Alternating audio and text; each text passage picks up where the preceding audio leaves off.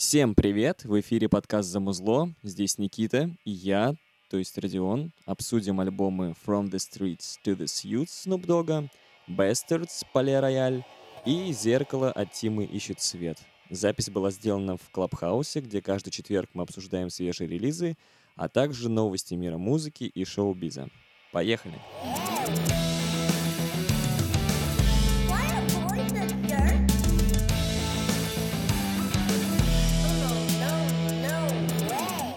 Snoop Dogg с э, района Лос-Анджелеса, который называется Лонг-Бич, о чем он постоянно упоминает в своих треках, как бы, да, не забывая свои корни, откуда он пришел. Э, Snoop Dogg э, был близким другом еще более великого рэпера Тупака, и когда Snoop Dogg посмертно вводил Тупака в зал славы рок-н-ролла, он сказал, что именно Тупак первым ему скрутил блант. То есть это прям такой важный человек в биографии Dogg, и Dogg в его тоже.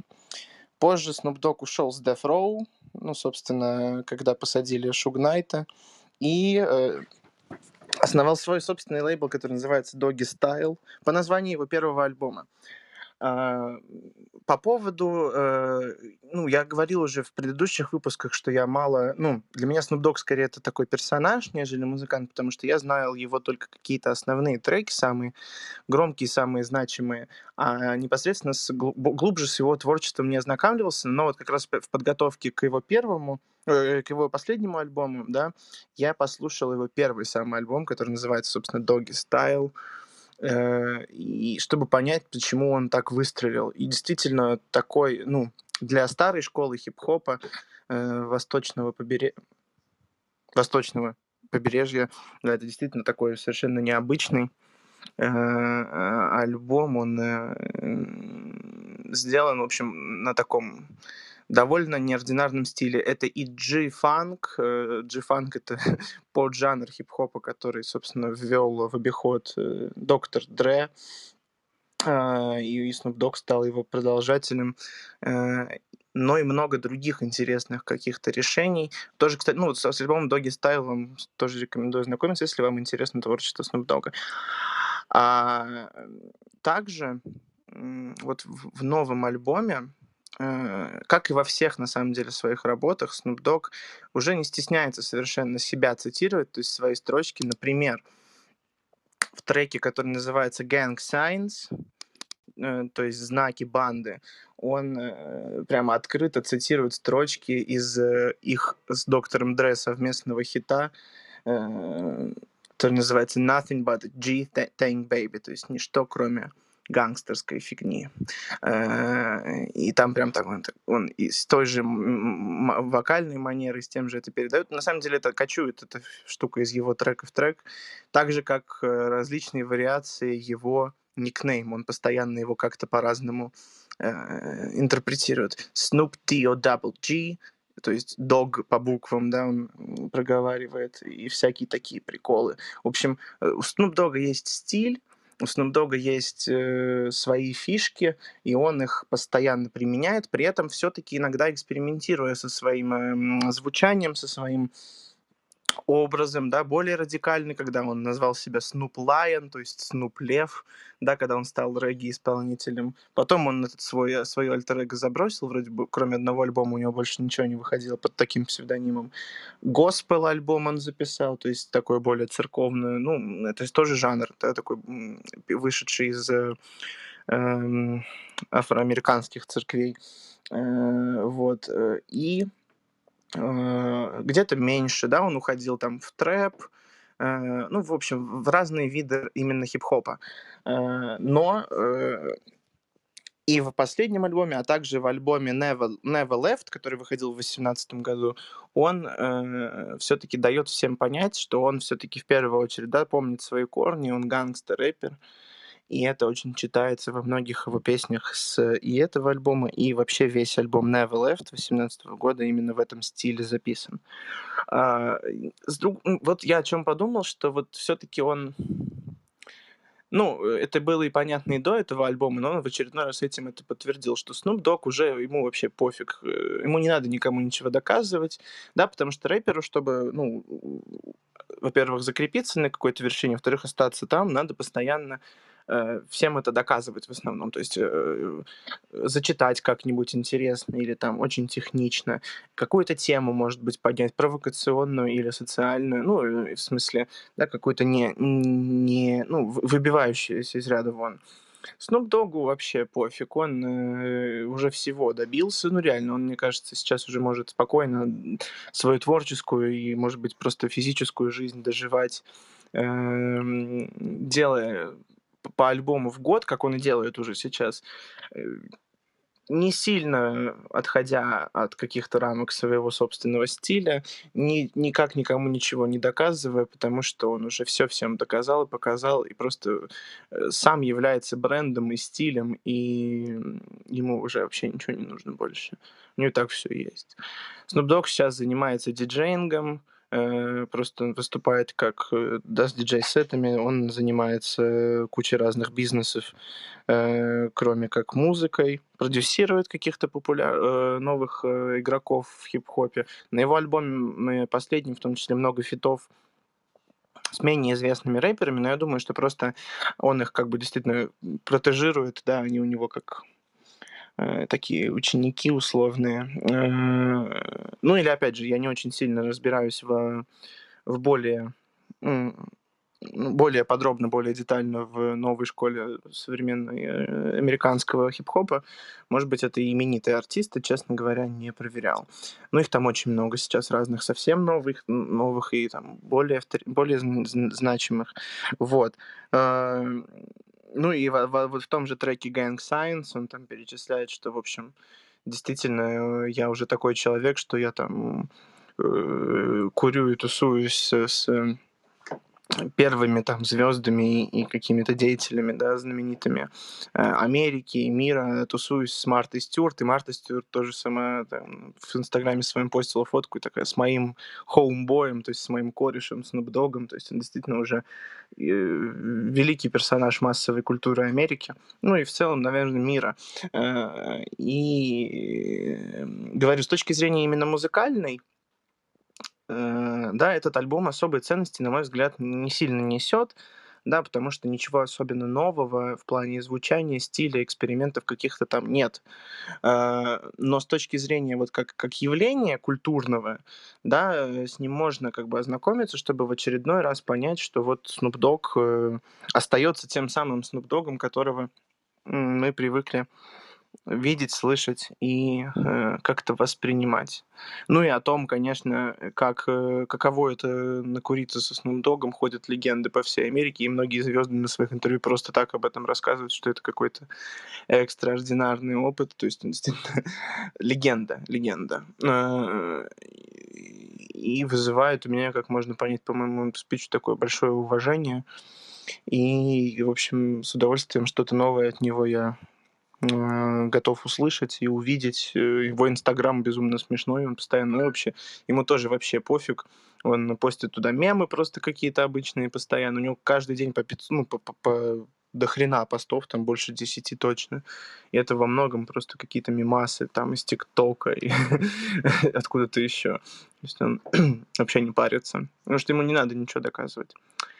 Вот э, моя такая, мой разбор на этом закончен. Если тебе что, что, что-то дополнить, Родион. Слушай, ну, вообще, да, я с тобой соглашусь в том плане, что действительно каких-то супер новых открытий на альбоме вроде как и не присутствует. С другой стороны, э, действительно, Snoop Dogg остается собой, и как бы у него, он в какой-то момент вот взял эту волну, что он такой, типа, на релаксе просто зачитает какой-то там э, рэпачок и очень, э, ну, и даже вроде как не делает из себя какого-то такого агрессивного, что называется, рэпера. То есть он, мне кажется, очень даже похож на какого-то даже R&B исполнителя. Ну, вот в этой своей манере подачи, что называется. Но вот пр- прям пару треков... Ну, вообще, мне кажется, что э, альбом очень круто звучит, на самом деле. Вот именно звучание топовое. при этом нет каких-то действительно закосов э, в какие-то, не знаю, там, не, ну, не экспериментальные, да, и нет закосов какие-то прям жанровые там штуки, которые можно было бы ожидать там у свихнувшегося старика. Тут все очень четко, гладенько, все понятно. Да, спродюсирован он как бы гладко, без сучка и без задоринки. Просто хорошая профессиональная работа, но в целом тоже ничего удивительного. Может себе позволить. Я бы отметил, что там есть прям прикольные, прикольная склейка, там шестого-седьмого трека. Один называется Say It Which, э, Say It Which э, Booty, а второй Get You Breed Up. И прям мне понравилось, как это сделано. Во-первых, мне кажется, что это две такие работы, которые прямо ярко выделяются на фоне всего альбома. Хотя он сам, ну, такой разнообразненький, но это вот прямо такое углубление минималистичности, что ли, и при этом такой еще напор в них э, содержится, который меня прям порадовал. И там вот есть еще такой перкуссионный звук, который просто перетекает из одного трека в другой, и это прям, мне кажется, прям делает. Так вот просто если э, смотреть на всю, всю-всю-всю дискографию Snoop Dogg, то действительно у него там прям таких хит хитов-хитов, ну, там пересчитать, наверное, так, ну, там, не знаю, ну да, да, э, это вот э, этот самый трек э, Nothing But a G-Thing, который с альбома Доктора Дре. Опять же, совместная работа с альбома Доктора Дре Next Episode. А так, глобально это уже, наверное, знают ценители, те, которые больше погружены в эту культуру. Но вот для нас он, наверное, менее да, ну с него как, как бы и не ждешь чего-то прям какого-то действительно. Это своя, да, он занял свою такую нишу, и ее, в общем, держит уверенно. Э, да, и, говорю, я- мне вот очень, я вот особенно отметил кли- э, фи- трек Gang Signs, э, Roaches in My Ashtray, а, кстати, на этом альбоме есть три клипа выпущено. Say It With Body как раз, я их не смотрел, правда, Roaches in My Ashtray и на трек CEO. На CEO еще выходил отдельно синглом до этого. Настя, а ты что-то хотела сказать? Да, всем приветик. Я хотела высказаться со стороны обывателя, который не шарит в хип-хопе и знает у Snoop примерно две песни, которые ты перечислил, но, возможно, две другие. В общем, я послушала этот альбом с удовольствием, и мне кажется, его классно слушать в какой-нибудь поездке. Он прям создает такое веселое, непринужденное настроение. И мне кажется, это как раз то, чем хороши, в принципе, послушать альбомы Snoop Dogg. Они все такие, в принципе, довольно позитивные и легкие к прослушиванию. Может быть, я не слушала какой-то трэш, трэшака, может быть, у него есть, не знаю. Но мне кажется, что это вот прям супер музыка, чтобы быть в определенном таком приподнятом настроении. Вот так.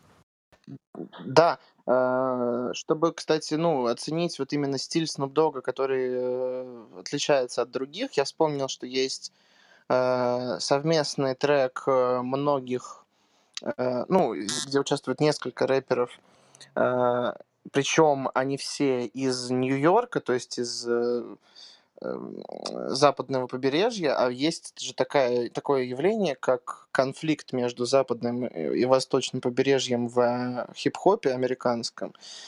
И как раз, э, ну и там же еще между бандами, э, в одной из которых состоит Snoop Dogg, и да, есть противоборствующие банды Bloods и Крипс, и Snoop Dogg за Крипсов.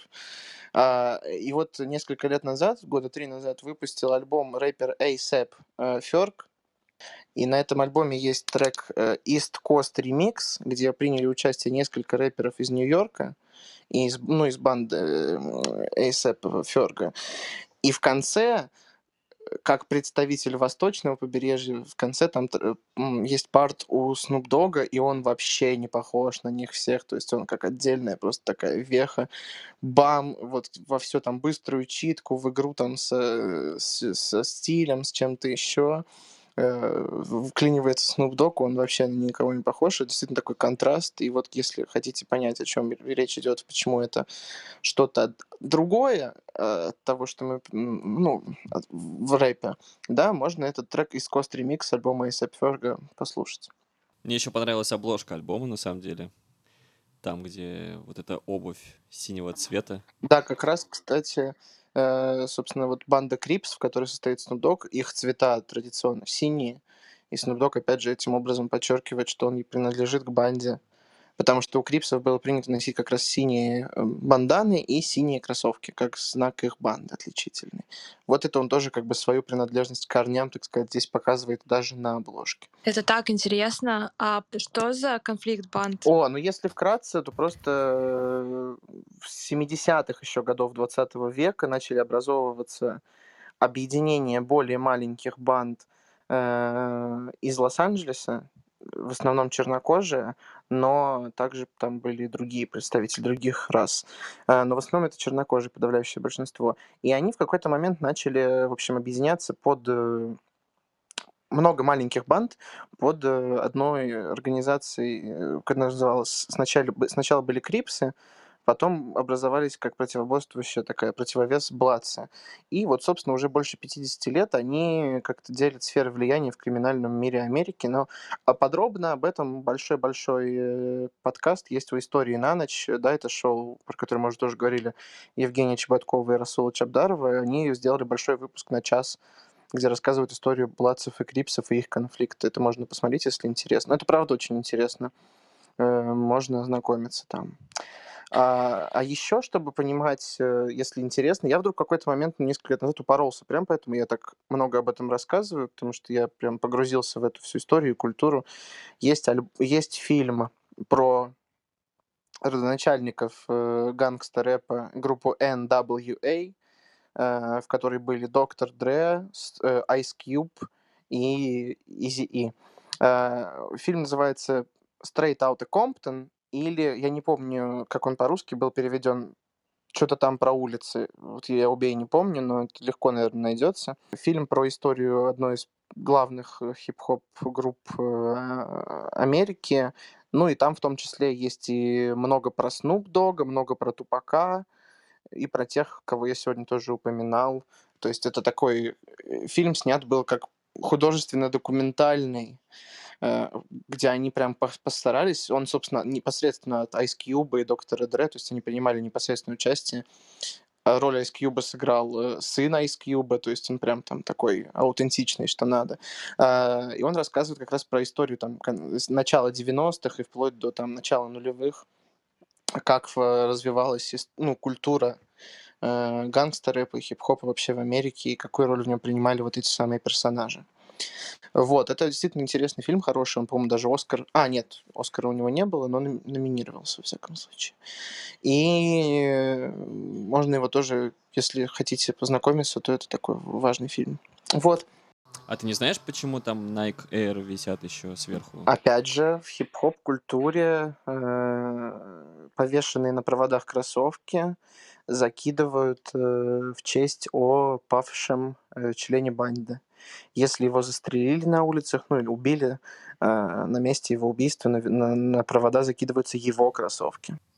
Я еще как коллекционер винила подумал о том, что всякие прям такие педанты, что называется, когда покупают себе какую-нибудь виниловую пластинку, они, значит, берут пластинку, ну, пок- покупают еще дополнительный такой конвертик, прозрачный, просто, просто конвертик под размер э, всего конверта винила, э, и хранят отдельно, э, значит, вот этот вот конверт, который, в котором изначально лежит винил, и сам виниловый, виниловую пластинку, значит, в своем мини-конвертике. Ну, так, то есть как бы отдельно друг от друга. А это все происходит, это хранение таким образом, затем, чтобы у тебя со временем не оставалось такой круг, который выдавливается пластинкой на конверте.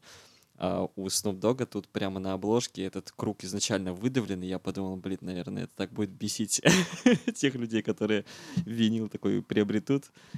Блин, да. Это тоже вот стильный такой шаг. Я не обратил вот на это внимание, ну, потому что я в виниле не шарю. Но я думаю, что я думаю, что он и, и винил выпустит с этого альбома. Я думаю, что они есть и для ценителей, наверное, имеют какое-то значение. Да не, ну, скорее всего, сейчас все уже подряд делают винилы. И, кстати, ну, было давно на заре только программы «Вдуть» у, у Дудя интервью с Ильичом, он говорит, что на каком-то фестивале они встретились со Dogg'ом, они выступали вместе. Вот тоже, конечно, сюр, наверное, был.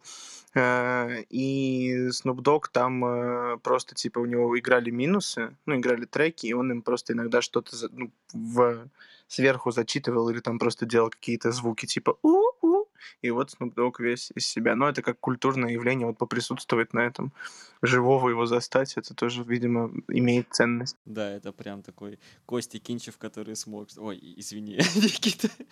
Я промолчу. Короче, ну Snoop Dogg это же такой э, рэпер, который, да, очень старый для своего воз... ну, типа, для ганста рэпера. Их же всех либо убивают, либо они старчиваются, а тут он прям, ну, всех переживает и прекрасно себя чувствует, занимается бизнесом и прочими делами. Ну да, да, они друг друга очень ценят, все эти игроки, которые до сих пор живы. Snoop Dogg, Ice Cube, Доктор Dre, они все постоянно с друг другом фоточек фоткаются, типа, смотрите, мы еще живы. Но им всем уже за полтос, реально, они все гангстеры. Можно ценить то, что они дожили до своих лет. С другой стороны, даже вот банды сейчас, э, те, про которые мы говорили, они не, не столько криминальные, они уже массово популяризировались, и они уже чисто как как бренд больше. Они уже сейчас даже... Ну, вот опять же, в этой истории на ночь про Плацев и Крипсов говорится, что они сейчас уже больше не представляют себе какой-то существенные криминальные ячейки. Сейчас уже другие банды из других этносов их роль выполняют. Да, ну, в общем, э, Snoop Dogg можно заценить, даже если вы не слушаете рэп, э, я думаю, что вы найдете там что-то для себя, тем более, если вы, как Настя отметила, отправляетесь в какую-нибудь поездочку и хотите просто, ну, на таком релаксе что-нибудь послушать, а слушать какую-нибудь попсу у вас нет совершенно никакого желания. Вот прям можно рекомендовать, наверное. Без каких-то изысков или экспериментов вполне заходит.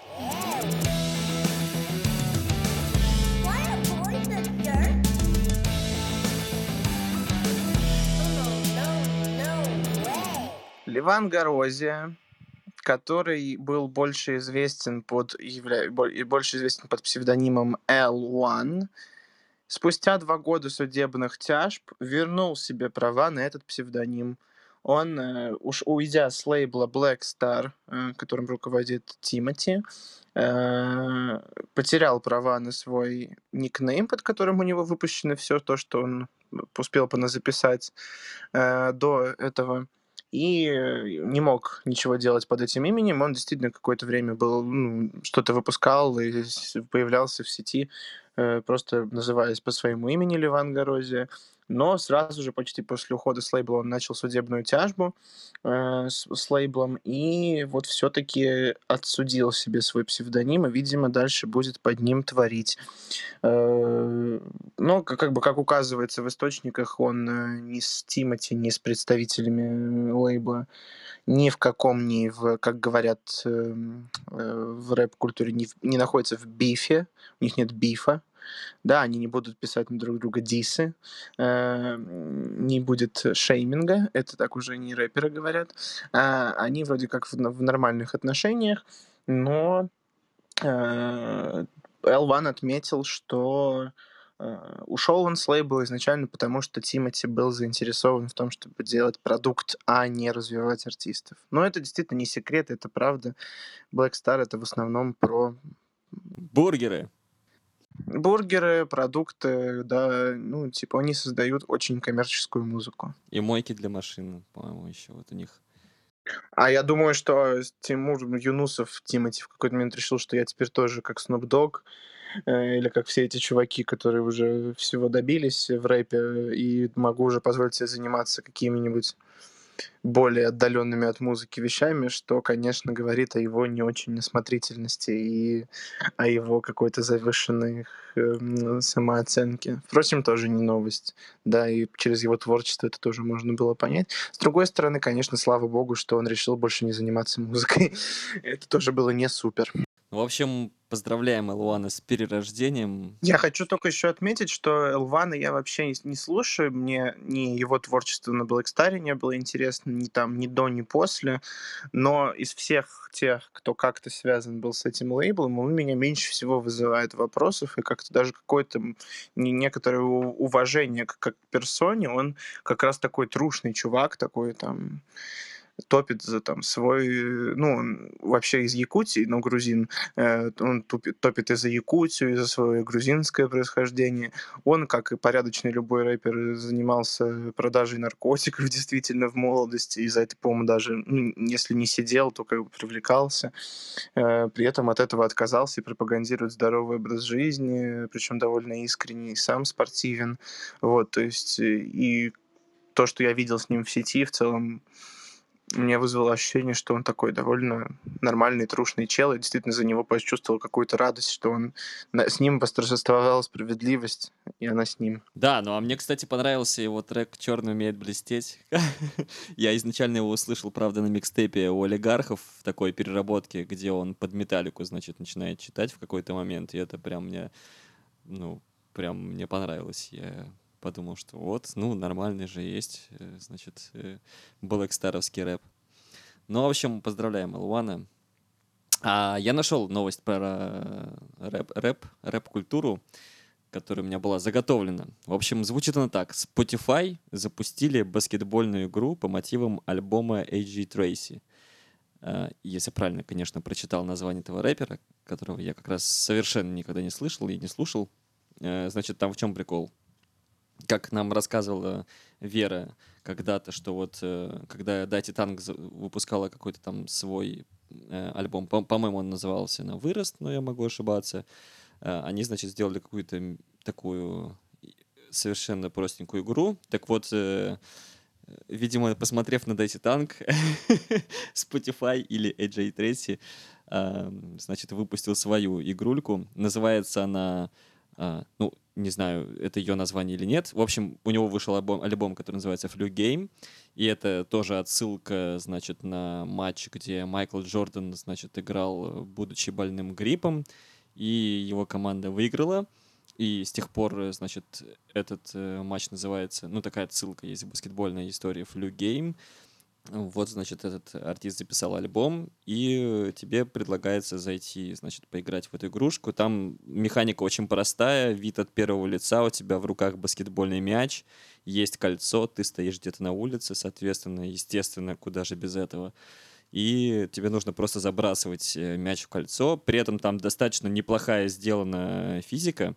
То есть, если кто-то играл в такую игрушку, где нужно э, пинг-понговым шариком в баре закидывать, значит, в стакан, э, пинг-понговый шарик закидывать в стакан, э, преодолевая разные препятствия, вот это очень похоже на то. Вот, и там тебе, значит, перед кольцом еще могут прыгать там разные э, менеджеры, огромный кусок пиццы, девочка на скутере подпрыгивает, в общем, все в этом духе. Ну, достаточно, по-моему, забавно, как продвижение вообще альбома, это, по-моему, очень интересный опыт, и, ну вот, я, может быть, даже в какой-то момент и сам альбом смогу послушать. Там еще вроде прикол такой, что когда ты играешь в эту игру, ты можешь э, запускать э, плейлист э, с этим альбомом. То есть ты одновременно играешь э, в эту игрушку и одновременно слушаешь как бы такой гангстер рэп или там что. Вот, но почему-то я не разобрался, как э, это работает. Вот, но, может быть, вы разберетесь. Блин, прикольно. Прикольно, и мне нравится такая тенденция. Мне кажется, это позволяет действительно довольно успешно продвигать свой альбом. И вообще любые такие сопроводительные материалы, да, ну не только же клипы выпускать как сопроводительные материалы к своему творчеству, а в эпоху технологий какие-то цифровые такие штуки можно разработать игру целую. Э, это как, знаешь, мне кажется, еще было бы прикольно ну, вот Гориллы сделали, когда они выпускали альбом, где была песня All My Life, недавний какой-то альбом. Родион, ты лучше знаешь, скажи. Там, помнишь, был трек, который на 360 градусов, ой, э, клип, который на 360 градусов можно было смотреть. Э, Сатурн. Сатурн, да. Барс. Барс, да. Я, вот, можно было бы, знаешь, типа, выпускать очки виртуальной реальности с клипами где своими загруженными, и ты в них погружаешься или с какими-то еще штуками. По-моему, прикольная идея. Да, вполне нормально. Ты оказываешься на реп-точке своей группы любимой, слушая, как они, смотря, как они играют твои песни, вот это вот любимое. По-моему, в это можно было бы вложиться. Я думаю, что можно было бы еще сделать такую игру, где ты там стоишь на презентации своего там альбома или эпишника каком-нибудь полупустом или, ну, в лучшем случае полупустом, да, каком-нибудь маленьком клубе, и в тебя кидают помидоры, и нужно от них уворачиваться. Не знаешь, что Да, или ты, значит, э, оказываешься в комнате, где горшок э, запивает водкой героин, и ты такой, о, я прям тут. А ты находишься при этом в проклятом старом доме, и к тебе выходит, кроме горшка, еще слепой и жутко злой дед. В общем, по- пофантазировать тут можно много.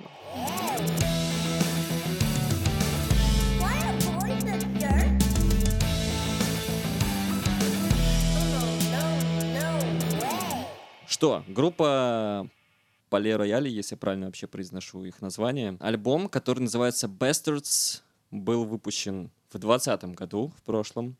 Я его действительно нашел совершенно случайно. Как-то я залипал в Ютубе и смотрел какой-то видос из серии как поют, э, значит, звезды без фонограммы и с фонограммой. И там вот как раз был представлена, была представлена эта группа, где, значит, вокалист э, буквально там сидел на каком-то там парапете в какого-то европейского или там, может, американского городка где-то на улице, значит, и под э, акустическую гитару, блин, просто так рвал себе глотку, я охренел, я просто охренел. Это как когда-то ЗАС появилась вот с этим вот э, видосом, где она тоже на улице под контрабасик поет тут свою песню.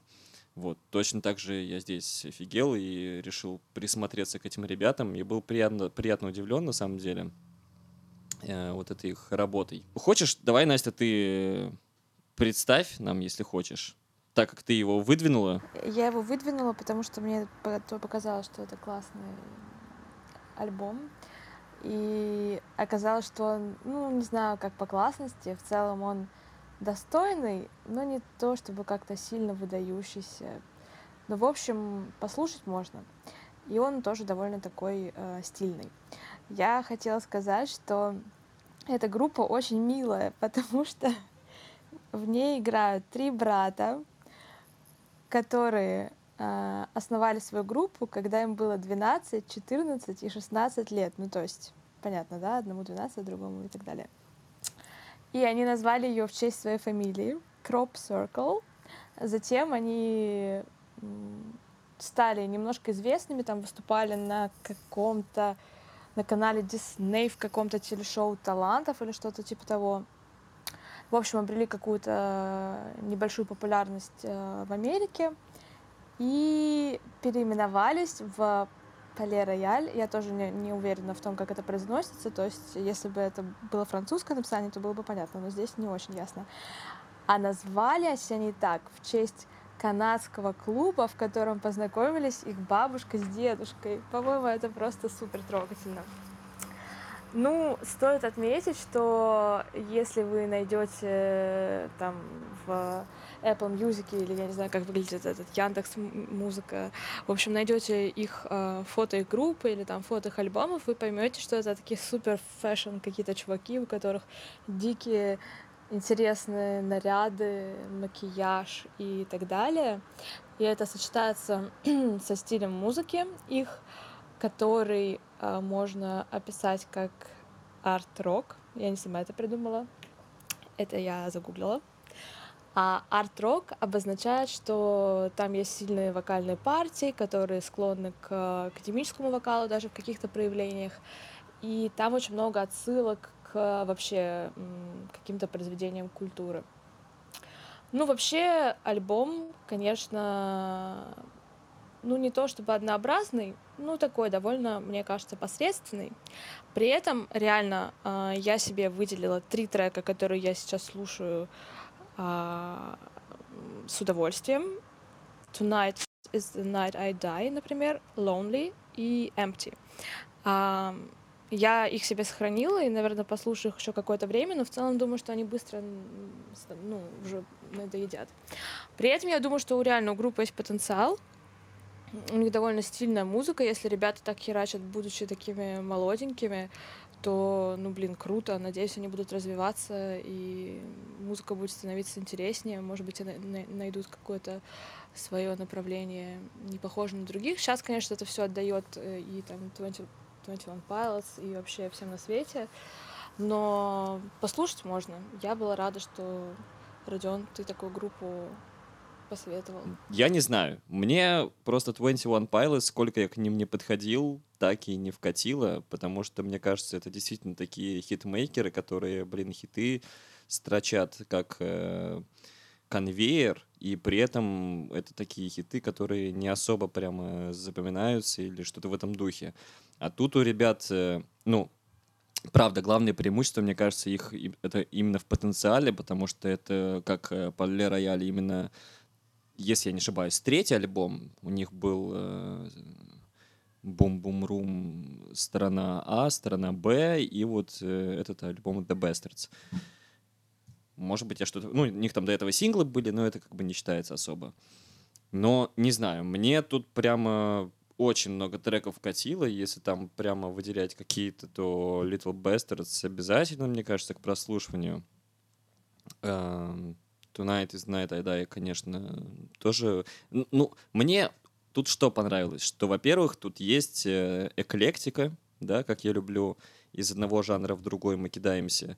При этом основа все равно рок. И при этом рок такой очень тоже разнообразный. Он вроде бы где-то мьюз отдает, где-то они переходят на скриминги, на тяжелую музыку, где-то они какую-то электронику добавляют, где-то еще что-то. А, И, наверное, очень сильно влияние эмо-культуры даже, наверное. Да, в целом альбом там пропитан мыслями про суицид, про смерть, про там одиночество. И, в принципе, так вот я его слушал, ну, так вот, посматривая текст. И, ну, там читается определенно какая-то такая прям мысль главного лирического героя, который от первой песни к последней проходит какой-то такой путь, да, ну, то есть понятно, что он мет- метафоричный и витиеватый, но что-то там такое есть. И обнажается, вскрывается, раскрывается, распарываются вены и выводятся на поверхность. Всякие проблемы нашего общества, то, что люди на самом деле одиноки, то, что очень много смерти вокруг, очень много страданий, типа про то, что отношения между людьми, ну, я имею в виду там э, романтического характера, имеют уже какой-то обиходный и оттенок, что это перестало быть какой-то страстью или что-то в этом духе. Ну, то есть это прям там присутствует и присутствует через некую, ну, злобу, но не со стороны, так скажем, агрессии, да, а со стороны того, что как, как же это все несправедливо и почему все на это ведутся и в чем вообще проблема. Я бы так э, сказал.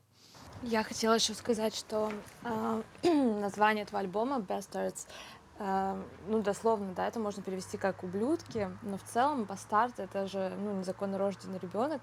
И мне кажется, в контексте этого альбома можно это рассмотреть как такое, в общем, романтическое название такого а, героя, который себя опять противопоставляет э, этому миру и так далее. А еще вброшу такой образ, что если бы это было кино, то это был бы Тим Бертон. Вот эстетика такая какой-то мрачной, а, при этом романтичной готики и барокко, что-то такое. Вот, еще я глянула пару клипов у них. Блин, они прикольные, но очень смешные. Понятно, что реально эти чуваки, ну, я, честно говоря, сейчас не понимаю, сколько им лет, но они выглядят супер малыми, и они просто отрываются в своих клипах как могут, воплощают все свои фантазии и все такое. Ну, посмотрите что-нибудь. Дов- довольно любопытно. Про Тима Бертона ты очень точно подметил, потому что вот я сейчас читаю на Википедии примерно как описывают их стиль, и вот там как раз последним пунктом идет, что типа с киноэстетикой, если сравнивать, то это эстетика Тима Бертона. Э, Что особенно, пишут нам в Википедии, выражается в клипе You'll Be Fine. Ну, говорят, что вот э, это наиболее яркий пример.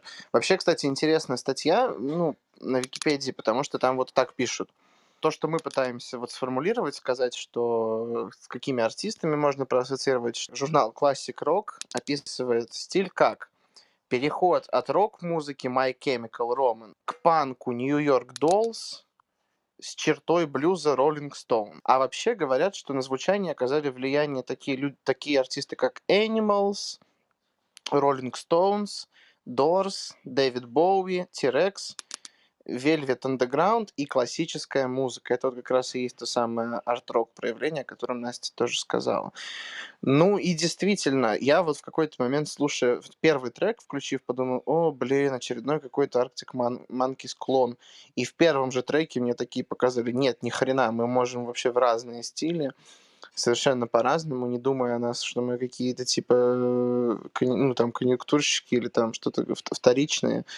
Действительно, он разный, он такой весь из себя прыгающий по стилям, по каким-то... Ну вот, блин, жанр умер. Как, ну, вот жанр, как вот артист одного жанра. Не- уже нет такого. Все современные артисты, они уже просто сшивают таких, э, такие одеяла разношерстные из разных стилей. И в рэп пытаются, и в рок, и в разный рок, и в классику лезут. То есть э, с этим играться можно очень много. И вот сейчас, мне кажется, музыка вся, она как раз ее... Ну, артисты могут шагать вперед, да, занимаясь тем, что собирая разные стили, и как они умудрятся больше стилей в один трек впихнуть или в один альбом, да, как они умудрятся их совместить между собой. И вот как раз Пали Рояль, я думаю, мы будем называть его так, и согласимся, что он называется так.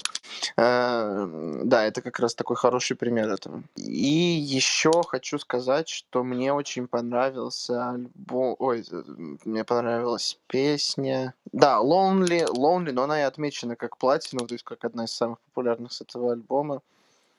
Э, И первые два трека, они тоже довольно крутые, на мой взгляд. Хочу тебе э, ну, возразить, а дополнить, что в отличие от просто вот таких э, альтернативных групп, как Arctic Monkeys, допустим, а здесь очень много такой какой-то театральщины, ну то есть вот какого-то такого желания быть супер яркими чуваками и внешне, и то, как насыщена их музыка разными, ну там, инструментами глубоко звучащими и как-то сложно какими-то какими-то завитками. Ну, не знаю, мне это реально напоминает какое-то одновременно барокко и вот что-то такое при этом мрачное.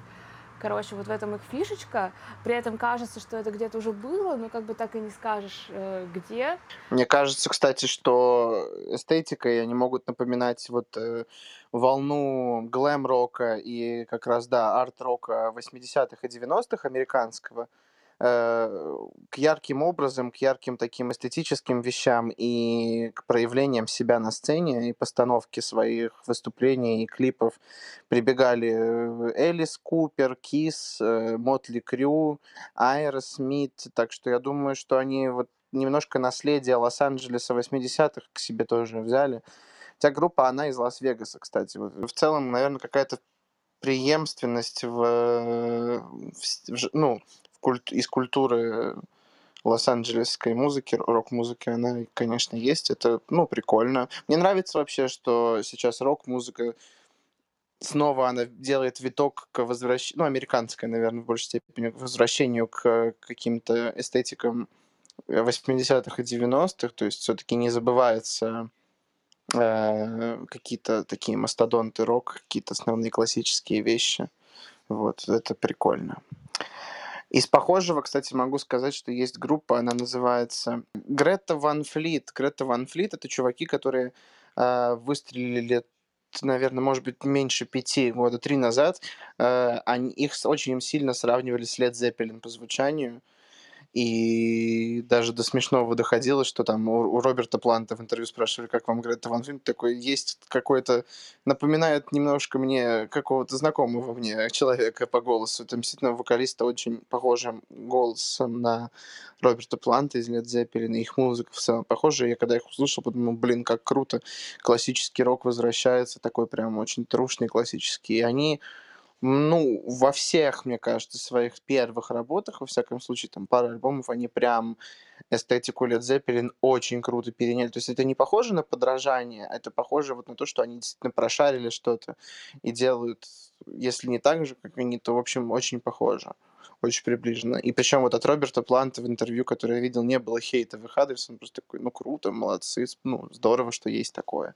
Вот, э, как такая тоже группа, которая м, преемствует перенимает э, наследие 70-х, 80-х. Вот есть еще Грета Ван Флит. Ну, мне еще все-таки кажется, что здесь действительно очень крутой артистичный вокал, который, блин, так себя по-разному ведет и такие разнообразные приемы использует, значит, этот вокалист. И, в общем, я думаю, что, по крайней мере, хотя бы ради вот этого вокала, по крайней мере, там пе- пе- песни три, там первые, можно осилить уж точно. Эм, The New American Dream, кстати, вторая песня, которая тебе понравилась, Никита. Вторая песня, в смысле, в э, альбоме. Она про то, что, значит, в Америке разрешено оружие, и про то, как это бесит этого чувака. Блин, это очень крутая тема. Там как раз он называется Massacre, The New American Dream, то есть э, резня, как новая американская мечта. Это вообще тема... Ну, я немножко, ну, стараюсь следить за вот американской массовой культурой, то есть там смотрю стендапы, музыку слушаю, подкасты, еще что-то, и все вот прогрессивные, ну, типа, те, все те люди, которые, за которыми я слежу, стендап-комики, какие-то артисты и деятели, все в своем творчестве выражаются насчет того, что вообще какого хуя у нас политика по поводу оружия, вот к чему приводит, что у нас постоянно стрель- стрельба в школах, в церквях, где-то еще, и вот то, что эти чуваки про это сказали, тоже высказываются, это здорово. Да, и там прям в тексте есть отсылка именно к вот к этим стрельбам, шутингам, которые происходили, потому что там были вот названы два штата, ну, собственно, про это и песня, что ты дал им оружие, там, и это все превратилось в резню, убей, убей, убей, режь, режь, режь, в общем, в манере этой группы. Мне кажется, особенно если вам нравится альтернативная музыка, а особенно если вам нравится эклектичная и порой жесткая, скриминговая. Блин, мне кажется, вот реально пул артистов, на которых они похожи, помимо тех, что мы перечислили, это еще Мьюз или какие-нибудь Cage the Elephant, те же самые. Это прям вот отдает иногда. Ну, они же, мы говорим про артистов, вот, вот тех, которые ты сказал, которые в одно время с ними творят, все-таки они подвержены одним модным и стилистическим течениям, так что да, влияние, если говорить, то это какие-то артисты прошлого, да, современные, я думаю, они как бы все примерно в одной волне двигаются. Да, мне кажется, из наших слов можно сделать вывод, что он заслуживает внимания людей, которые интересуются как минимум рок-музыкой современной в том числе. Определенно. Особенно вокалист, конечно, ну прям реально красавчик. У них еще, кстати, есть тема по поводу противогазов. Они везде с собой таскают этот вот противогаз. Я думаю, что это как символ того, что вот они его надевают, чтобы избавиться от вот этих вот выхлопов современной реальности, чтобы хоть как-то уберечь себя ментального или физического от того пиздеца, который происходит вокруг. Вот и Скажем все своими словами. ну да, да, да. Ну, первое матерное слово прозвучало. Что ж, теперь не страшно. Пале Рояль. Как бы неправильно это не было. А официальная позиция подкаста «Замузло» группа называется «Поле Рояль». Вот мы ее называем так. Что, идем дальше?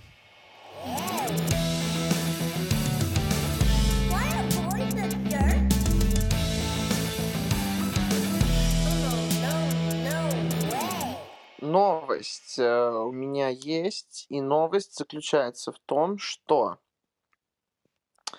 Тиль Линдеман, который известен нам в наибольшей степени как вокалист группы «Рамштайн», И как парень этой блондинки. Светланы Лободы, да, отец ее якобы, э, якобы отец ее ребенка.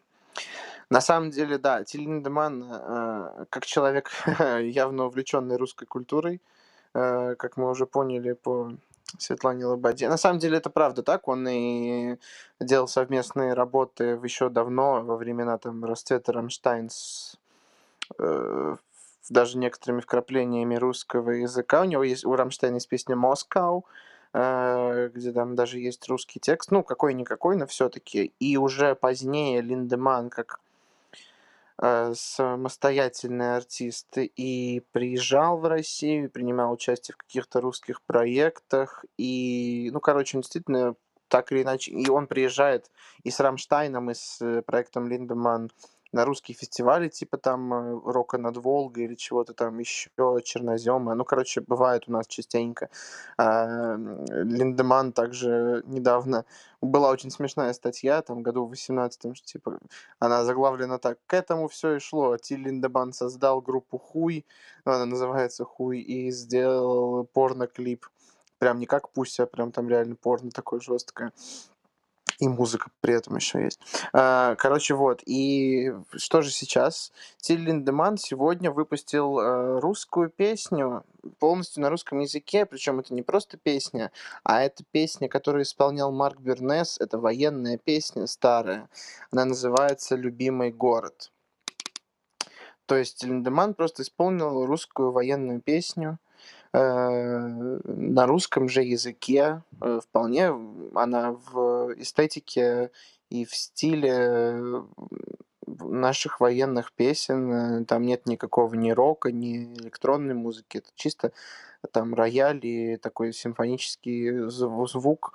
И сам он, ну, с- конечно, с акцентом, но с таким довольно ну, вызывающим уважение э, исполнил песню, которую исполнил до этого Марк Бернес. Э, Любимый город. э, Песня про военного летчика.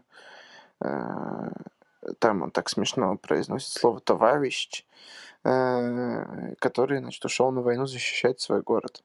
Вот, очень красиво, кстати. Э, То есть это настолько сюр, э, песня вроде ничего нового, она такая, в общем, русскому уху привычная, но то, что ее исполняет вокалист группы «Рамштайн», и совершенно без прикола какого-то, совершенно без какого-то характерного Линдеману э, сарказма и издевки и жести, это просто... И, и- и я сегодня ее ехал, слушал, думаю, как это необычно.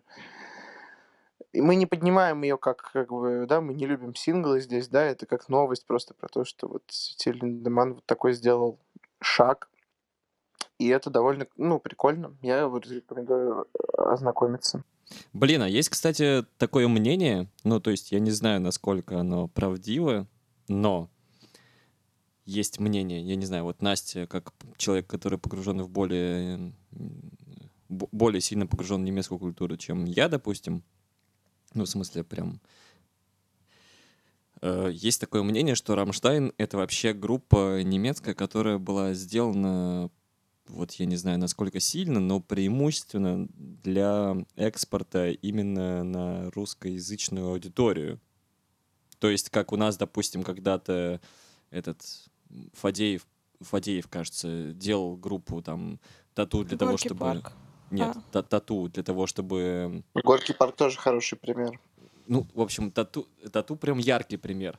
Они еще у нас стали прям пипец знаменитыми. В общем, для Японии, да, и для Китая, то вот как будто бы Рамштайн — это такая немецкая группа, которая сделана для экспорта на Россию. Ты знаешь, я не слышал, и мне кажется, это все-таки домысел, потому что у Рамштайна стопудово есть концерты по всему миру, и они объездили весь мир, и они, если, может быть, так и создавалось изначально, хотя я не очень понимаю, э, зачем, э, то, мне кажется, все равно это вышло за пределы экспорта на Россию, на весь мир вполне. Я не знаю, но по ощущениям от общения со своими немецкими друзьями, допустим, я вполне бы могла в это ну, поверить не в то, что они создавались для экспорта, а в то, что они в какой-то момент стали работать просто на экспорт, потому что, насколько я знаю, в Германии они ну, не имеют такой популярности, как за рубежом, а у нас это супер популярная группа, я думаю, одна из наиболее популярных европейских групп, возможно, даже на данный момент э, среди массы людей. И так что хз. Я знаю, что у них были проблемы с законом, и их концерты запрещали очень часто в Гермашке в какое-то время. А, поэтому хз. Ну, блин, ну они реально выглядят как такой продукт, типа утрированный. а, Стопудово, национальный. да, стопудово. Они, ну, они и стебутся во многом над немецкой культурой и над э, американской, которая, видимо, как-то интегрирована в немецкую. Хз, я, честно говоря, сейчас... Ну и трек Москву, опять же. Да, ну то есть, наверное, наверное, в какой-то степени они действительно больше задумывались на э, экспорт, но я не уверен, что именно в Россию, как будто бы это не очевидный такой шаг. Но, блин, это интересно, можно порассуждать об этом. Однажды, кстати, мне кажется, даже может, этим летом, может, прошлым, точно не могу сказать, группу Линдеман горела группа Курара в Екатеринбурге. Вот такой вот был состав. Блин, вот это сюр, наверное, был. Э, они приезжали, Линдеман приезжал, по-моему, в опере выступал в Питере года два назад. Но вот они, кажется, ездили вот прям по России как раз, по крупным городам, и в Екатеринбурге у них там то ли не было разогрева, то ли сорвался разогрев, и вот группе Кура сказали, типа, ну, ребята, типа, давайте, что, идите греть. И они прям реально за пару дней там согласились. И, и очень смешно еще они писали в Инстаграме, типа, там, вот внезапно греем Линдемана. При том, что у них музыка же, ну, абсолютно другого. Совершенно не индастриал. Да-да-да-да. И там в комментах э, мой любимый Дмитрий Борисович э, Поробов пишет, да что там, сделайте просто гейна побольше, добавьте типа мясо, и нормально будет.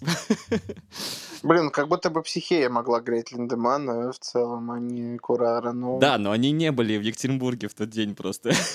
а Курара была. Блин, ну, короче, что, надо заценить, интересно все равно. Все равно интересно. Нет, это просто, это, это будет не похоже на Рамштайн или на Линдемана. Это просто такое интересное. Это скорее больше акция, чем, э, ну, я думаю, музыка, ну, песня. Но она милая и неожиданная совершенно. Вот. Э, просто послушайте, это две с половиной минуты. Просто такая русская песня военная, советская даже.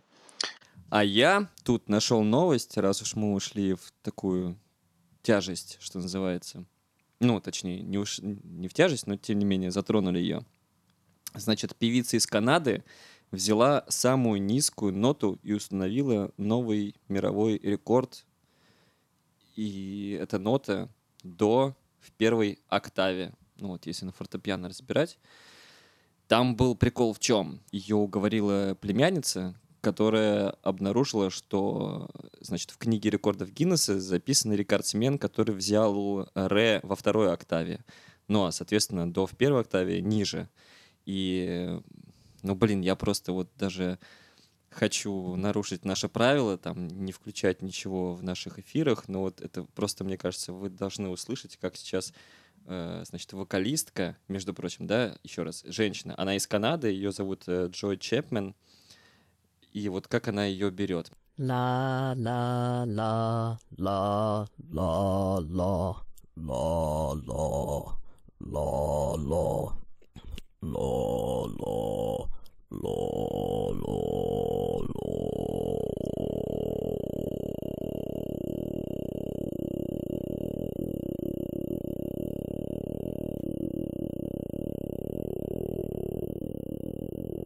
Вот так вот. вот этот самый последний звук, который вы слышали, это вот как раз было до первой октавы. Но, блин, я просто не представляю, как вообще... Не, ну да, для женского вокального диапазона это не о... Да, это о физиологических исключительно данных, да, э, все эти обертона действительно не супер низкие, они для, для женщин менее доступны, это действительно заслуживает такого внимания, как особенность, как феномен. Я как когда-то давно, когда мне очень нравилась вокальная группа Pentatonix, э, там же, типа, есть басист, ну, который низкие ноты, да, берет вокальные, э, да, за бас отвечает. И он выделялся как один из там, типа, самых крутых, в точке зрения того, что он супер низкие ноты голосом берет. Но даже, типа, он э, не там не лучший. Я видел видос, там, сравнение разных акапелл басистов, ну, именно вокальных басистов, да, и там чуваки брали какие-то ноты, которые даже, типа, ну, человеческие уши не могут такие частоты улавливать супер низкие, да, э, кажется, что он почти никакого звука не издает, при этом это, типа, нота низкая, да, ну вот, и поэтому меня удивило, что как-то зафиксировали до первой октавы, как будто можно ниже еще с точки зрения именно частотности опуститься. Да, тут причем есть э, спектр, который, эм, ну, на видосе есть спектр, который отображает, ну, вот эту вот герцовость, потому что каждая нота — это же определенная герцовость, и видно, что это не просто, типа, она так вот просто низко начала, э, типа, делать, а она прямо вот именно ноту берет, именно до, именно ту самую до, которая должна быть. И прямо вот она на протяжении нескольких секунд ее тянет и не сбивается особо. Ну, то есть понятно, что там это не э, синтетический, что называется, там э, звук, э, ну, там он немножко плывет, да, но тем не менее это прям, ну, научно доказано, что называется. Здорово, респект ей, надеюсь, она опустится ниже только в вокальных данных, а не... э, В общем, все, чтобы у нее было хорошо, чтобы она была здорова. Но она, кстати, отмечает еще и, ну, на высоких поет, а еще она может э, мужские партии прописывать с тем же успехом. Короче, но самый, да, прикол в том, что все, она вытеснила предыдущего участника из книги рекордов Гиннесса и записала туда свое имя. По-моему, очень крутой факт.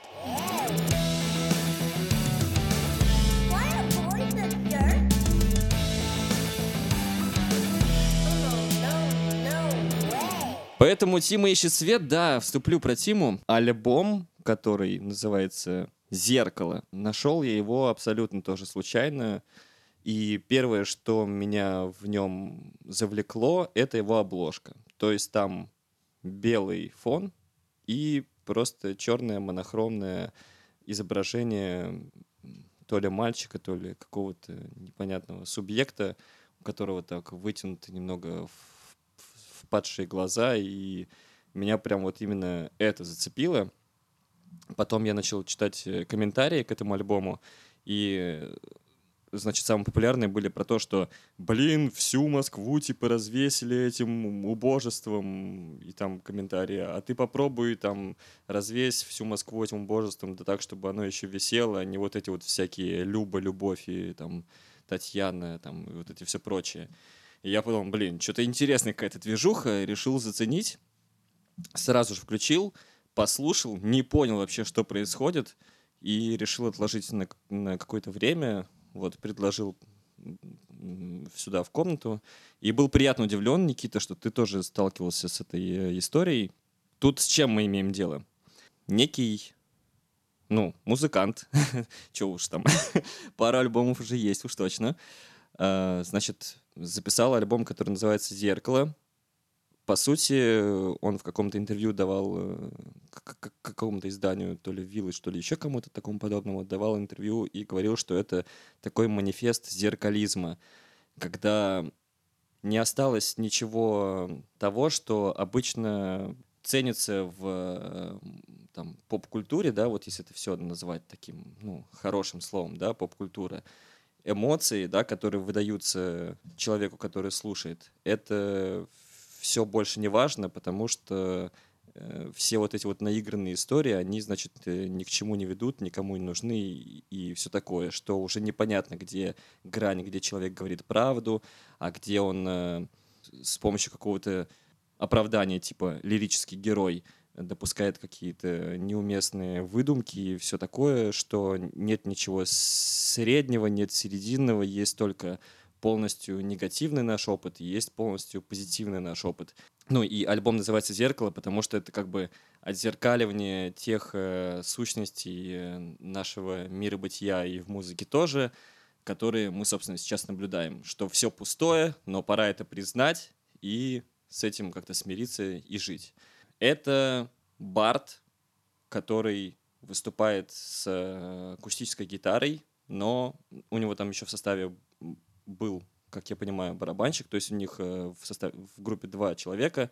Правда, вот я смотрел интервью, и там Тима говорил, что, ну, вот реально этого чувака зовут Тима, и он говорил, что, значит, э, у него барабанщик уезжает там в Америку, и, теперь он будет искать себе другого. В общем, там тоже такая сейчас не устоявшаяся история. Но этот э, пост-бард, что называется, ну, действительно исследует э, музыку, вот как я люблю, да, исследование и экспериментальность. Пост Барда направление, да, вот привет, Алене Швец, но только с нормальным заходом, с нормальными текстами, еще с уклоном в рэп-музыку, с уклоном в какую-то танцевальную музыку. Там у него интересные прописаны биты, и непонятно, где живут, э, где э, играют живые инструменты, в какой момент они перерастают в лупы, где-то зацикливаются, где-то что-то появляется. И так вот и акустика при этом особо не слышна. Но если ты пытаешься ее услышать, ты ее слышишь.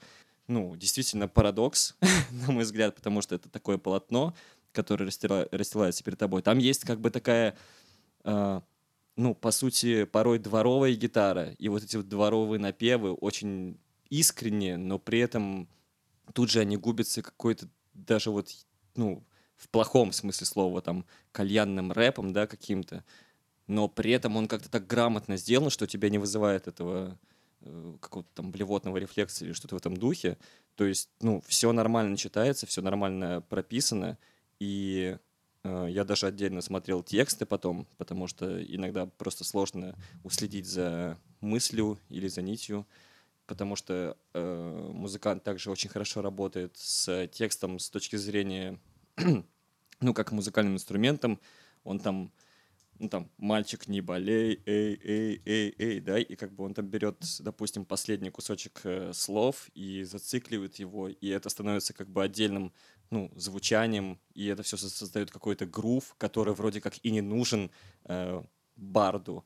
В общем, прямо, я не знаю, я предложил это, чтобы вот как-то в спорах и в обсуждениях мы нашли истину вообще, что это за явление такое, вот. А, про то, что была расклеена Москва э, этими э, значит, плакатами этого альбома. Это тоже была интересная штука с продвижением, на мой взгляд. Там был указан QR-код и подпись, э, на, надпись «Пропал человек». И, значит, человек, если наводил QR-код, то он переходил на сайт, где был э, таймер на выпуск этого релиза и слова э, песен. Вот, меня прям это тоже приятно удивило, как такая промо-акция.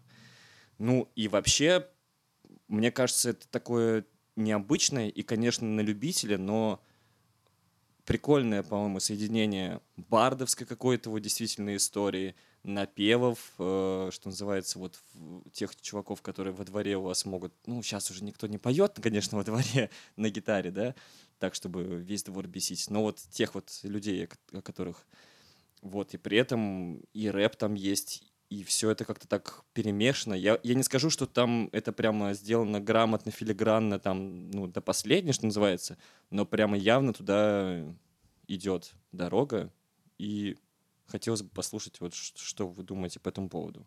Потому что, на самом деле, я, если честно, даже немножко теряюсь. Я читал всякие интер- интервью с ним, и я прекрасно понимаю нить мышления этого молодого человека — но при этом мне еще до сих пор, видимо, не приоткрылись ворота вот в глубину познания, либо ее там нет. Давайте вот это выясним. Есть ли там глубина, что называется? Или это все такие псевдоглубинные вещи? Я хотела бы у тебя кое-что уточнить. Во-первых, я читала тоже его интервью, где он рассказывает об этом альбоме и о его создании, и, говори, его спрашивают, какие инструменты ты здесь использовал, на что он отвечает, а, да, если честно, почти никакие, потому что я обленился и понял, что звук можно извлекать из компьютера, и поэтому вообще типа ничего не использую, только одну песню, которая посвящена Питеру, вот вы, наверное, помните ее, а, он ее сочинил в Питере, купил себе гитару, супер какую-то херовую просто, вот чтобы себе что-то набросать. Набросал эту отстойную гитару, э, дописал это на гараж-бенде, и вот это вот реально вот та гитара звучит в этом треке. А так я так понимаю, что он практически не использует э, ну какие-то э, ну, живые инструменты, Родион. Да-да-да, ну я, я понимаю к, к чему-то. Я имею в виду, что, допустим, если там какие-то есть сэмплы, которые имитируют как бы настоящие инструменты, то в какой-то момент тебя музыкант, тебе музыкант прямо указывает, что нет, смотри, это не был настоящий инструмент, это именно сэмпл, и смотри, я его сейчас вот так вот еще нарежу и повторю тебе, и ты поймешь, что это сэмпл. А я тем временем нашел, значит, эту статью и отрывок, я прям вот хотел бы зачитать, потому что тут э, очень грамотно, по-моему, сказано. Этот альбом про людей, которые все до единого одновременно и уродливые твари, и лучшие из лучших на всей земле. Я хочу показать людям этим релизом, что уже бессмысленно сохранять те понятия, ценности и ориентиры, которыми э, руководствуется общество при выборе своего исключительного пути. К сожалению, я вижу, что мы живем в пустоте, в которой только мы сами можем обнаружить свои личные ориентиры, а не придумывать э, не принимать придуманные для нас готовые концепции, которые удовлетворяют тягу большинства мы можем сами сделать себе обед, а не покупать готовый.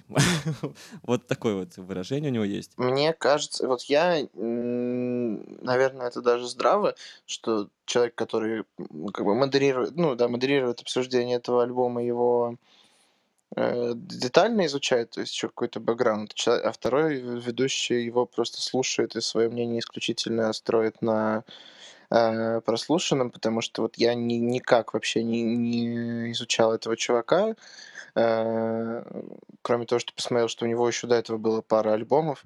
Э, и мне показалось, э, что... Во-первых, мне показалось, что, наверное, Родион, ты бы хотел такую музыку писать. Мне кажется, почему-то, что ты стремишься к чему-то подобному в плане своего звучания, там, и сольного, и в контексте группы.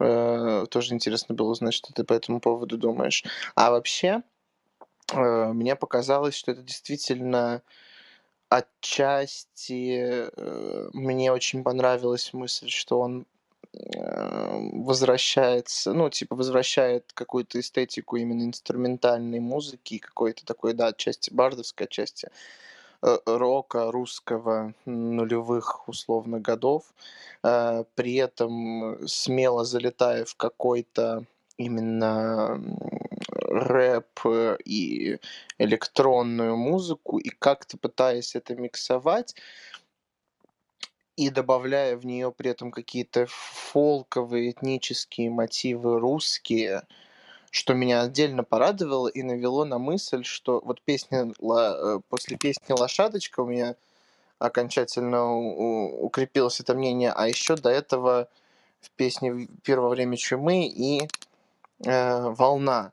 Я подумал, что, блин, э, вот мы об этом уже говорили в контексте Манижа и в контексте Локи Мина, что наверное, мы действительно выходим на такой э, путь, как именно мы, как э, русская музыка, э, где мы пытаемся совмещать европейское, да, ну, за, западное звучание и с э, русскими этническими какими-то мотивами, да, как-то их пытаясь не топорно, а все-таки как-то грамотно и гармонично интегрировать.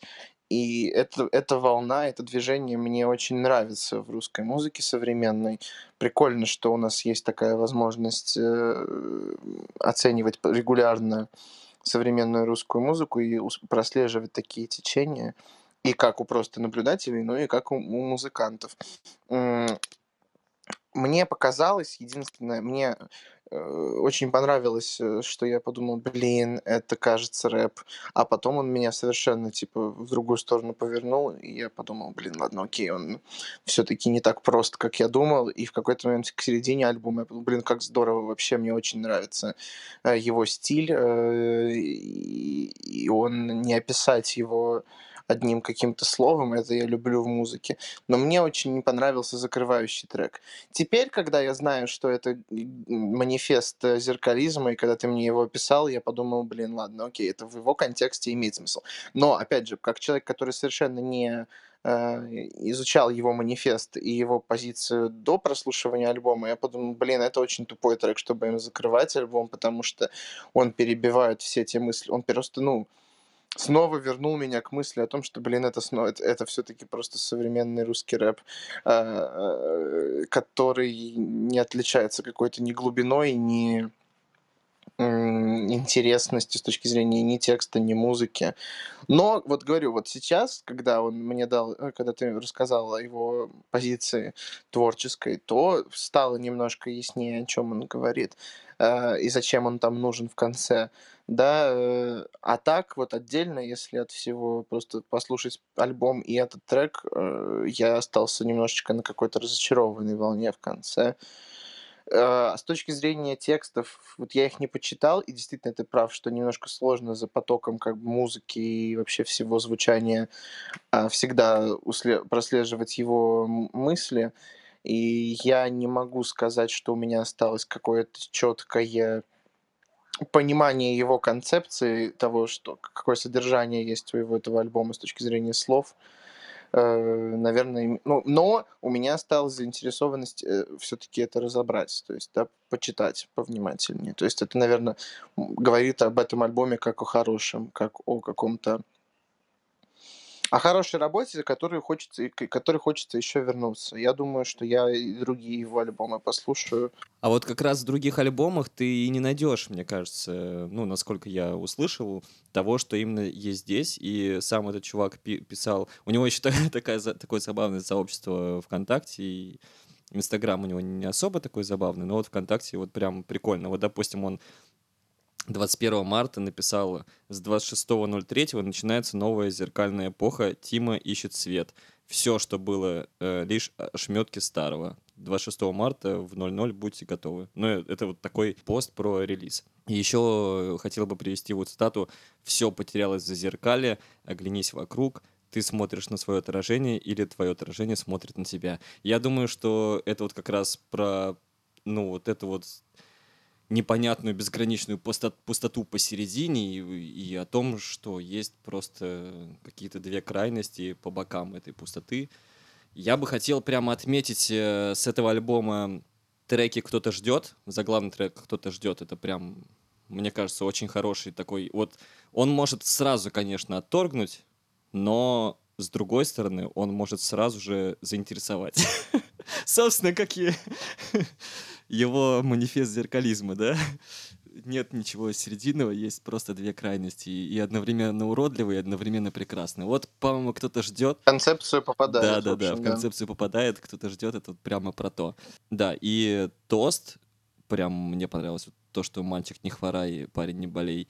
И, и стыд, вот прямо стыд, э, четвертый трек с этого альбома, это прям Да, стыд, стыд офигенный. да, это прям изучение даже уже не столько музыки, слов или чего-то такого, сколько, наверное, даже вот погружение в ощущение этого слова «стыд». И он там еще так подводит к этому слову грамотно, на мой взгляд, и так пропивает и обрабатывает его так, что ты как бы, как будто бы, когда ты, ну, ты понимаешь, там уже после первого, второго куплета, там, ты понимаешь, что сейчас опять будет стыд, и ты как бы действительно как будто бы падаешь в это слово. Я не знаю, как еще иначе передать э, это ощущение. Блин, это очень круто, что вот э, за счет э, не только текстовой, со- нет текстового содержания, но и за счет вот именно аранжировки.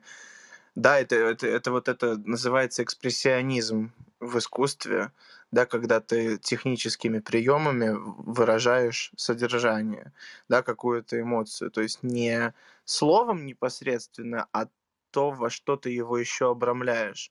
Ну, экспрессионисты в музыке это вообще как бы, да, явление еще 19 века. Вот я, например, понял, что такое настоящий музыкальный экспрессионизм по творчеству Скрябина. Я что-то в какой-то момент упоролся и начал его слушать, и такой, блин, это действительно чувственная музыка совершенно. И вот э, то, что ты сейчас опис... как ты сейчас описываешь трек «Стыд», я не думал об этом так, но вот сейчас понял, что действительно как технически можно передать содержание и навести тебя, ввести тебя в то состояние, в то, которое тебе необходимо для понимания задумки авторской. Это круто. Это прям, ну, э, прикольная работа. Я хотела все-таки спросить у вас, почему же вы говорите, что это пост Барт? Я вот ну, вообще этого не слышу. Почему здесь Барт? Потому что для меня Барт — это человек с гитарой, у которого, может быть, не слишком какие-то заумные там э, музыкальные составляющие, но именно э, какие-то такие тексты, которые и сложны, и просты одновременно, и которые отражают некую действительность, да, и ну, и бардов может понять только человек, который либо жил там в одно время с ним, либо разбирается в эпохе, То есть свитер и костер не обязательный элемент? ну, свитер и костер обязательный элемент того времени, потому что, ну, как бы, что, целина, там Советский Союз, свитер, костер, это вот все прям было. Это и есть пост. Отрицание бар- э, свитера и костра. Да, а отрицание там вот этого всего, это вот то, что мы, наверное, все-таки имеем в лице Тимы ищет свет. Я просто восприняла совершенно не так этот альбом.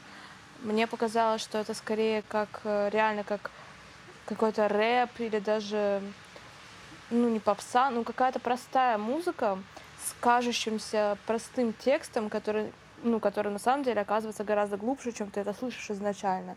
То есть все вот эти вот повторяющиеся элементы, нарочито простые слова, которые, рифм, ну, там, типа а-ля рифмуются сами с собой. На самом деле за этим, ну, это такой как бы типа примитивизм, не знаю, как сказать. И вот эта образность, как э, Ники, которую Никита назвал экспрессионизмом, там, в той же «Лошадочке», к примеру. А, ну, не знаю, я бы совершенно не обозначила это словом бард, направлением бард-музыки. Вот. А вообще э, мой комментарий будет такой. Очень интересно было почитать самого вот этого Тимофея а, и его ответы на вопросы всяких интервьюеров. Он такой довольно ну, показалось, что как будто бы замкнутый человек а, с чувством перфекционизма, который рассказал, что, во-первых, это первый его не студийный альбом, который... Ой, это первый его студийный альбом, который записан на студии, а до этого он писался типа а в домашних условиях, и он очень нервничал из-за записи на студии, потому что он любит переделывать все по 500 раз, и как бы когда ты еще завязан, да, с другими людьми повязан, то это ну, вызывает некоторые сложности. Но все сложилось ок. И а, здесь он ушел, как я поняла, еще с круп, ну, с компанией Universal, с которой он сотрудничал, и записал его типа просто с каким-то дистрибьютором. Вот. Так что этот альбом действительно новая эпоха в его творчестве, как я понимаю. Еще мне, ну не знаю, может быть, вам уже надоело говорить об этом альбоме, мне просто он показался самым значимым из этих трех, которые мы ну, к сегодняшнему дню должны были послушать. А, интересно, что вы думаете вообще о содержании этого ну, альбома по тексту, в смысле, о чем он? Просто о стране или о человеке? Вот у вас вообще какие ощущения, какие ассоциации? У меня вот, допустим, даже несмотря на то, что я читал очень много э, про этого чувака, смотрел интервью с ним и смотрел его даже живое выступление, правда, не этого альбома, а там предыдущего, не сложилось какого-то мнения.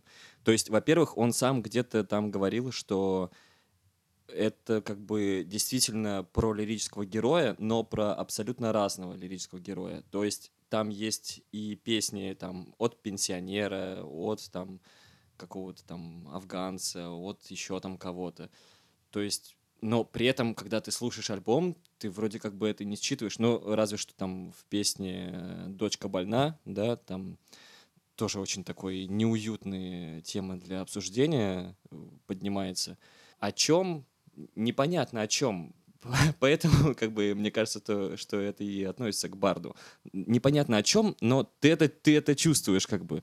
Просто, ну, твое мышление соотносится с, тем, с теми мыслями, которые даже не с мыслями, а с образами некоторыми, которые строит этот э, э, парень в своих там текстах. Поэтому не знаю.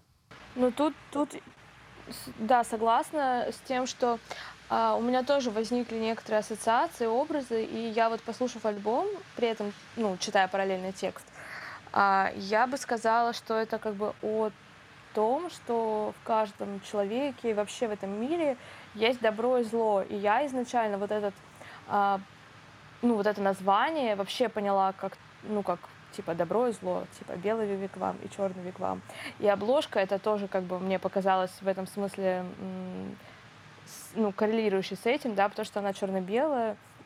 И даже я такая, ох, нихера себе, Тима ищет свет, это как бы про его вообще, ну, посыл, типа, его жизни, что вот мир такой хуёвый, в каждом из нас есть зло, а он, значит, э, при этом ищет свет. Я, в общем, подумала это все, начала перечитывать тексты и вообще не нашла там никакого подтверждения своей теории. В общем, видимо, да, у меня это все тоже сложилось просто по ощущениям и ассоциативно.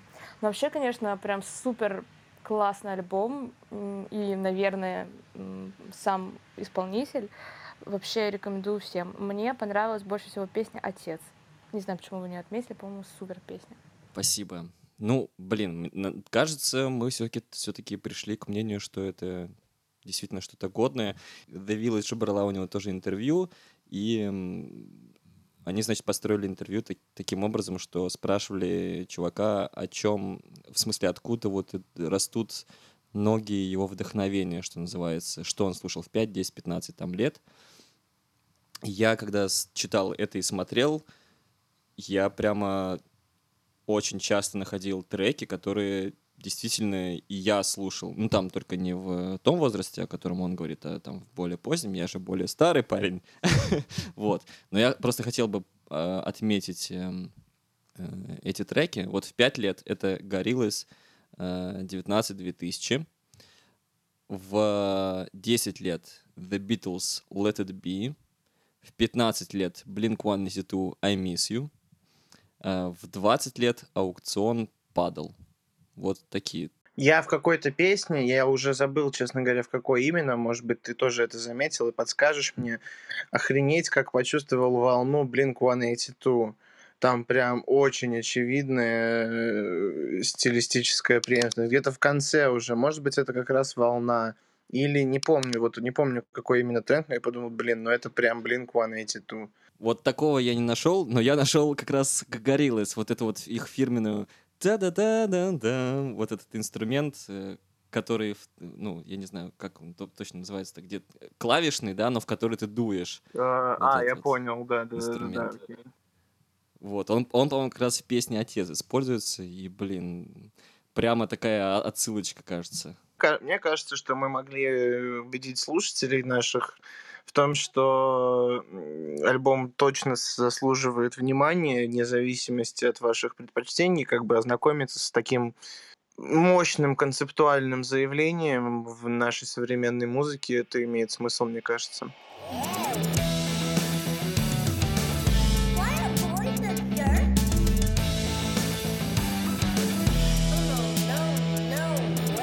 Михаил Шац недавно в интервью э, на канале Voodoo Media рассказал смешную историю из э, нулевых про то, как на корпоративе, вернее, на дне рождения одного бизнесмена, предпринимателя, э, выступали следующие персонажи. Он, Анжелика Варум и Леонид Агутин и группа Агата Кристи. Э, В целом это уже комично, но в какой-то момент очень сильно, видимо, э, уже выпивший или с чем-то другим опьяненный человек, э, именинник, э, остался очень недоволен ходом мероприятия, и вместе с ним ходом мероприятия остались недовольны 15 вооруженных автоматами его охранников. Э, Они начали постепенно угрожать Михаилу Шацу, а Анжелика Варум и Леонид Агутин закрылись в какой-то гримерке и спасались от их агрессии, но спасли ситуацию братья Самойловы, которые, видимо, были примерно так же сильно опьянены. Э, Михаил Шац утверждает, что в состоянии сильного наркотического опьянения, э, но мы, естественно, этого знать не можем. Э, И они, видимо, так совпали по состоянию и настроению с именинником, что выступали аж два часа, и именинник с ними вместе подпевал на сцене, будучи, и даже предлагал им купить их гитару за миллион рублей, но об этом с утра никто не вспомнил. Мне, и вот мне показалось, что это просто довольно забавно, что это, это, это э, откровение Михаила Шатца публикуется в разделе му- музыки, э, новости музыки с заголовком «Опьяненные наркотиками участники Агаты Кристи спасли жизнь Варумы Агутину». Вот такая вот история. Вот. Да, мне кажется, это вполне, вот, знаешь, такая вполне э, тянет на содержание трека группы Кровосток. Ну и в целом довольно отражает ситуацию в музыке и вообще в бизнесе, в шоу-бизнесе и вообще в, в стране. Это история 2004 года, то есть... Когда они пять раз спели «Сказочную тайгу», семь раз спели там «Давай встретимся», или ковер-самолет, и еще 10 раз Владимирский Централ. Именинник, видимо, вырубился уже окончательно. Я думаю, да. Гранатовый браслет мне один столик там сколько-то раз заказал. Слушай, ну да, забавно. А я вот думаю, может быть, мы совершили ошибку, что пошли в ВКонтакте. А я думаю, я, может быть, нам надо было пойти на Facebook, Почему? а потому что Facebook теперь со Spotify работают над новым аудиопроектом Project Boombox, который, по сути, будет что-то типа живых подкастов, которые навеяны Clubhouse'ом, между прочим. В Какие социальные... Блин, все социальные сети уже пытаются копировать Clubhouse, хотя Clubhouse уже вроде с- спаял у него хайп и все такое. Но, тем не менее, вот Facebook говорит, что в ближайшее время они будут тестировать на Мексике и Таиланде такие посты в формате именно комнат, чтобы там можно было задавать темы тоже и общаться. По-моему, ин- интересная, может быть, интеграция. Надо, надо изучить это. будет. Да, но, но я Facebook ненавижу, на самом деле, всей душой. Я не понимаю, как там что, куда кликать, чтобы он работал адекватно. По-моему, там Я тоже так и не разобрался в своей жизни в Фейсбуке. ужасный просто интерфейс, который еще меняется постоянно. Блин, рекламный кабинет просто там как хер знает, что устроено. И, блин, ну если кто-то любит Facebook, извините, но это лично мое мнение, это, конечно, полный трэш, который творится. И аккаунты там сливают. И аккаунт. Да сейчас где только не сливают уже аккаунты, к этому уже вс- все да. привыкли. Way.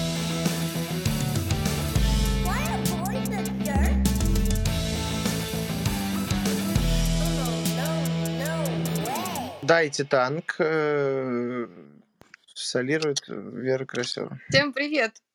Меня оставили под конец, и у меня сейчас чувство, будто я как в вечернем Урганте, когда Ургант все интересное заканчивает, уходит, а музыканты начинают играть на полуопустевший зал. Я специально у себя погасила свет, сижу в полутемноте, прям как эти музыканты. Итак, с вами Вера Карасева и моя нерегулярная ру- рубрика «Я люблю дайте танк». Что же мы с вами сегодня обсудим? Две недели назад, если мне не ошибается, если не ошибается моя память, вышел мюзикл, анимационный мюзикл «Слова паразиты». Э, Что необычного? Все необычно, потому что «Дайте танк» — это такая группа, сложно назвать точно, в каком стиле она играет. Сами себя они определяют как шай-панк. Шай — английское слово «робкий», то есть робкий панк такой оксюмарончик. Э, Итак, этот мюзикл «Слова паразиты» длится он 12 минут. И я специально посчитала, вот, да, к счастью, солист Дмитрий Мажухин посчитал количество слов 1329, а я это разделила на количество минут, и получилось, что он за минуту произносит 110 слов. То есть это практически два слова в секунду. Довольно неплохо. Эминемом попахивает, да, теперь? Да, да, да. И причем, когда у Мажухина спросили, как он собирается петь это на концертах, на живых, он сказал, что пока не знает. И привет Вова Коновалов. Следующий концерт у них 23 мая в Москве. Сейчас скажу, где. В главклубе. Вот так вот. Ну, надо, кстати, отметить, что Дайте Танк действительно регулярно выступают в Москве, в Петербурге и в других приличных городах. Итак, как появился мюзикл «Слова паразиты»? Началось все это дело аж пять лет назад, в 2016 когда солист Дмитрий Мажухин познакомился с художником-аниматором Алексеем Ермолаевым. Я, к сожалению, до этого его не знала, но теперь нам представился шанс его узнать. Они друг другу понравились, и Дмитрий говорит, а вот, Леша, давай сделаем что-нибудь вместе.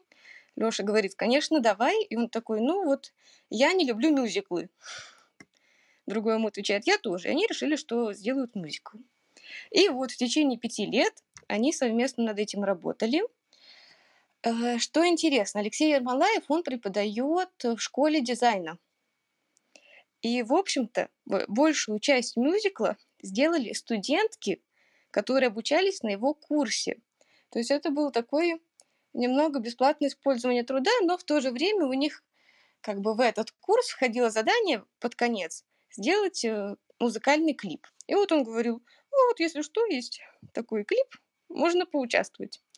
И, в общем-то, тремя э, дамами основа этого клипа была нарисована. Нарисована, и потом они все вместе его монтировали. Что касается музыкальной составляющей. Э, В 2016 году к Дмитрию Мажухину на улице подошел незнакомый человек и подарил ему речевой микрофон, предназначенный для выступления с докладами. Дмитрий Мажухин подумал, неплохо, подойдет для моего мюзикла. И потом он взял свою жену, они ходили по квартире с этим микрофоном и записывали на него все, что могло издавать звук. Для Дмитрия Мажухина это было не в новинку, потому что в детстве, когда он был музыкально одаренным ребенком без музыкальных инструментов, он также там с помощью кастрюли и фужеров пытался создавать э, музыкальные произведения. Ну и вот в взрослом возрасте ему это пригодилось. Что я хочу сказать? Все эти 12 минут э, составляют такой рассказ. У нас в этом мюзикле есть рассказчик и три части с рас- со своими историями. Вот. Но по музыкальной композиции они все плавно перетекают одна в другую. И даже когда я слушала в первый раз, ну, это было не очень внимательно, но я не сразу отмечала, когда заканчивалась одна часть и начиналась другая. И, кстати, Дмитрий Мажухин сказал, что он против того, чтобы это, это произведение, мюзикл, делили на части, и хочет, чтобы его воспринимали именно целиком. А вот на площадках он выложил, сначала идет целый трек на 12 минут, и потом по кусочкам по ариям, потому что он сказал, он не хотел, чтобы другие люди криво резали. Вот он сам для нас нарезал ровненько. Итак, э, значит, три части у нас есть в ролике, и каждая часть принадлежит своему персонажу.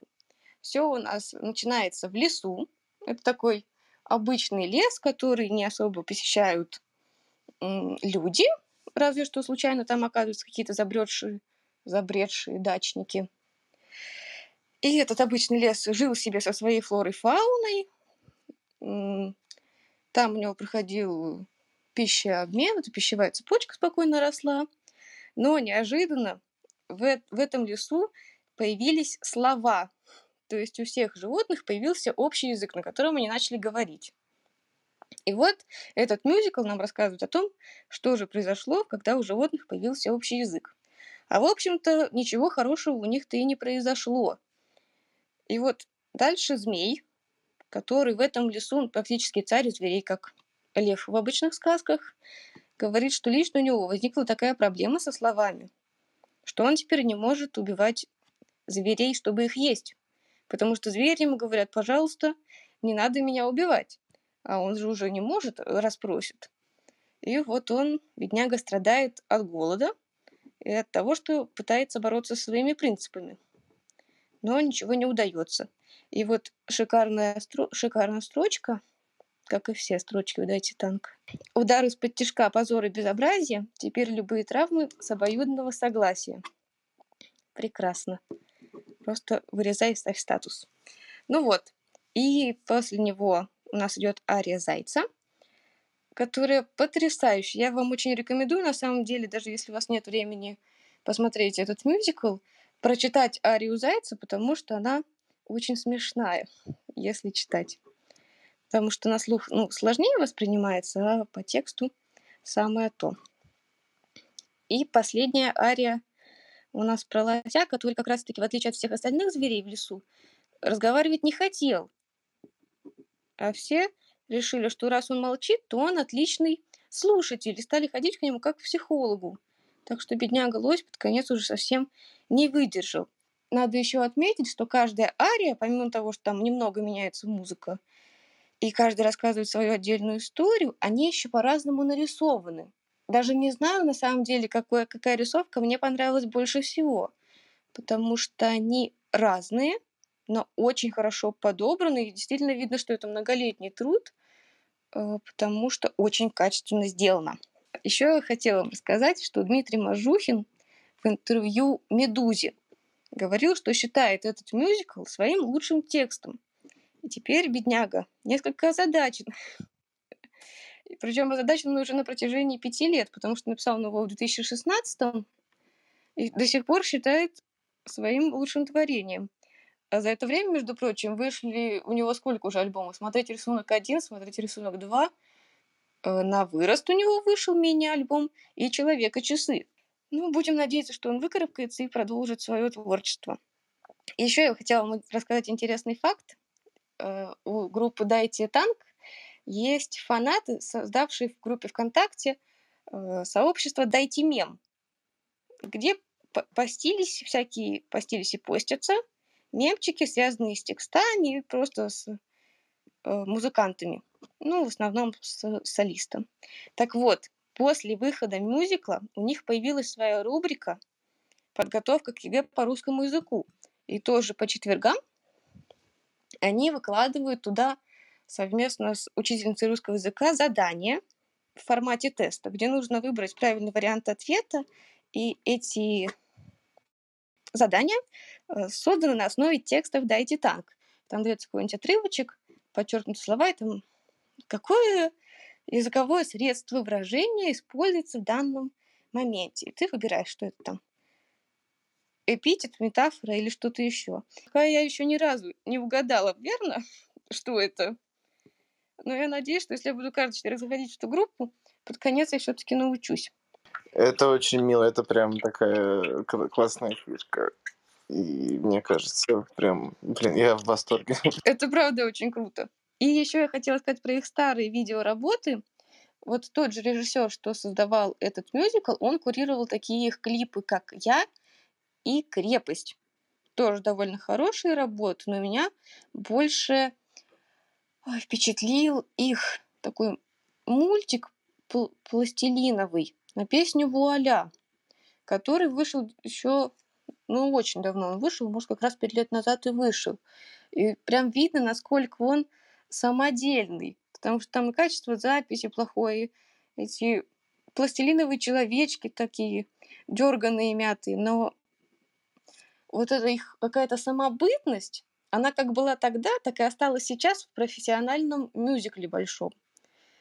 И вот за это я Дайте Танк и люблю. Блин, спасибо за, за этот ликбез. Слушай, а ты вот, э, Вера, вообще думаешь, что основная эта мысль вот этого произведения, она какова? Ну, это мюзикл такой довольно сказочный, который говорит о том, что эти животные стали так много болтать, что, в общем-то, под конец они все и загнулись, потому что никто не делал свои дела, а все только болтали. А в конце к ним мало того, что слова пришли, к ним пришли буквы. И все животные собрались в лесу и написали единую книгу. И, как поется в песне, после этого они все исчезли, потому что авторы высказались, теперь они пусты. И вот, возможно, нужно поступать как лось и не особо болтать о всякой ерунде. Но лосю это не помогло. Поэтому особо выводов я здесь делать не могу. Блин, я вот тоже просто не могу особо выводов делать, потому что вроде бы как, когда ты это смотришь, у меня э, сложилось впечатление такое, что это как бы про историю, в принципе, человечества. И вроде как есть какие-то отсылки или такие, ну, логические э, заходы в эту сторону, но при этом каждая, как бы, когда ты утверждаешься уже в одной мысли, потом следующим э, высказыванием это все полностью рушится, и ты как бы не понимаешь, блин, ну хорошо, окей. И, и- и в какой-то момент я даже подумал, блин, так он вообще что имеет в виду? То есть он вроде как привел нас к тому, что ну, общение — это такой путь цивилизации, грубо говоря, общества, ну, что вот там были когда-то доисторические люди, да, потом началось, э, изобрели колесо, там они начали научно-технический прогресс, там и все прочее, потом там э, социальная история подключается, они начали договариваться и все прочее, но в конце там уже вообще все полностью переворачивается, и вроде как мы приходим к мысли, что вроде бы как и не нужно было цивилизацию затевать, что это какая-то была, ну, такая, такой путь в никуда. А вы знаете, ребята, историю, ну, христиан, библейский сюжет о, ну, о том, как появились разные языки? Про Вавилонскую башню. Да, про Вавилонскую башню. Мне кажется, это такая обратная интерпретация этого всего. Я, конечно, вот не слушал, э, и спасибо большое Вере за анализ. Я теперь буду, наверное, обязательно послушаю его. Но э, мне почему-то кажется, что да, ведь в, Библии было сказано, что люди, обладавшие одним языком, начали строить башню для того, чтобы добраться до Бога и уподобиться, ну, как бы, да, уподобиться Ему. И э, Бог э, за такую их дерзость ну, как бы создал много языков, чтобы люди не могли между собой договориться. И, собственно, работа по созданию ее встала, да, потому что люди не могли между собой договориться, и не было у них общего языка. А судя по тому, что вы говорите, да, как раз о том, что продукт, ну, нормальному существованию этой общины зверей помешало как раз то, что они получили способность разговаривать между собой. Это как будто такой новый взгляд на вообще типа основы мироздания. Прикольно. Очень интересная интерпретация, мне она даже очень нравится. Вот, Кстати, Настя, я сейчас хотела тебе еще сказать, что помимо текстовых отсылок, там есть визуальные. И там есть в одном моменте свинья, качающая бревно. Это отсылочка к Твин Пикс. Блин, круто. Я, к сожалению, э, не посмотрела видос, но послушала мюзикл. И повторяю вам еще раз, что почему-то в Apple Music он идет 24 минуты, а не 12. В чем же, интересно, подвох? Кажется, подвох в том, что есть первый трек, который длится 12 минут, и все остальные треки по... А, а почему тогда у Веры он длится всего 12? У меня в Яндекс Музыке показывается, что сначала идет как бы диск 1, это вот целый трек 12 минут, и потом диск 2 э, по отдельности. Да, это ВКонтакте так сделано, что типа выложена полная версия, а потом отдельные по кускам. Я бы интерпретировала это так, послушав ваше рассуждение. Мне кажется, что, ну, как мы все проходили на общество знаний, язык — это то одна из тех вещей, которые отличают нас от животного. И интересно, что здесь, э, в общем, апокалипсис начинается именно в тот момент, когда животные а, получают этот дар э, культуры, язык, да, а затем и письменность. И дальше у меня есть две теории. Первая заключается в том, что они не были готовы к этому и э, не смогли правильно воспользоваться этим даром, грубо говоря. Змея, ой, змей не смог э, понять, как ему его применить, ему пришлось обо всем, ну, всех выслушивать и, в общем, понимать их желания. И это, между прочим, очень соотносится с настоящей ситуацией. И даже вот эта фраза, которую Вера процитировала и сказала, что ее можно ставить на статусы, она же на самом деле очень актуальна. И, в общем, действительно сейчас все, ну, больше и больше мы приходим к тому, что обо всем нужно разговаривать, все свои чувства нужно проговаривать, даже всякую мелочь. И что там, ну, грубо говоря, на все нужно за- заручаться согласием как бы своего э, собеседника, да, перед тем, как ему что-то предложить там или что-то сделать. И это действительно выглядит так, как будто бы мы скоро придем к тому, что это нас и, и погубит, что мы уже без разрешения другого человека вообще ничего сделать не сможем, да, там не, не, не заговорить с ним, ничего. Вот, такая у меня есть мысль, что как бы э, это культура, которая настолько абсурдно м, развилась, и так не смогли воспользоваться эти персонажи, что в итоге от этого они и, в общем, самоликвидировались как э, какие-то древние цивилизации, что-то такое. То есть культура стала настолько культурной, что она стала тупиком. Ну, как бы да, она действительно как будто бы стала для них тупиком, потому что они э, получили вот эту вот возможность культуры, то есть э, там язык, грубо говоря, но применить его в положительном смысле для себя не смогли, и в итоге только он принес беды и, в общем, вот так вот. Как мне вспомнилась вдруг э, строчка из группы «Шляпники» «Мы захлебнулись в нами же добытой свободе». Она, конечно, не самая, ну, против, довольно противоречивая, ну, как и мысли, которые здесь выражаются, да, но как будто бы имеет отношение к Этому произведению в том числе. Да, что ж, я думаю, что тем, кто не ознакомился с мюзиклом, нужно это сделать после таких э, высказываний. И потому что там помимо музыки прекрасный дайте танк и с текста замечательного есть куда еще думать, размышлять и задаваться философскими вопросами, обсуждать это, но уже не в этом подкасте. Спасибо большое, Вере, за такой анализ, за подготовку. Было очень интересно тебя послушать. И мы не смеялись только потому, что не хотели перебивать, но местами было очень смешно. Спасибо вам за эту возможность. Я сейчас в голове быстро перемотала все творчество Дати Танк, которое я знаю. И вы знаете, честно говоря, Дмитрий Мажухин ни в одной своей песне не делает никаких выводов. Он дает нам картинку, и дает нам чувства, которые мы можем чувствовать. Но он не тот человек, который будет нам давать нравоучение, там не какой-нибудь Гоголь, который делает творчество ради того, чтобы учить других. Он, мне кажется, просто э, несет себя, и это находит отражение в нас. Это классная черта любого художника. Дидактика, она не всегда нужна в творчестве. Why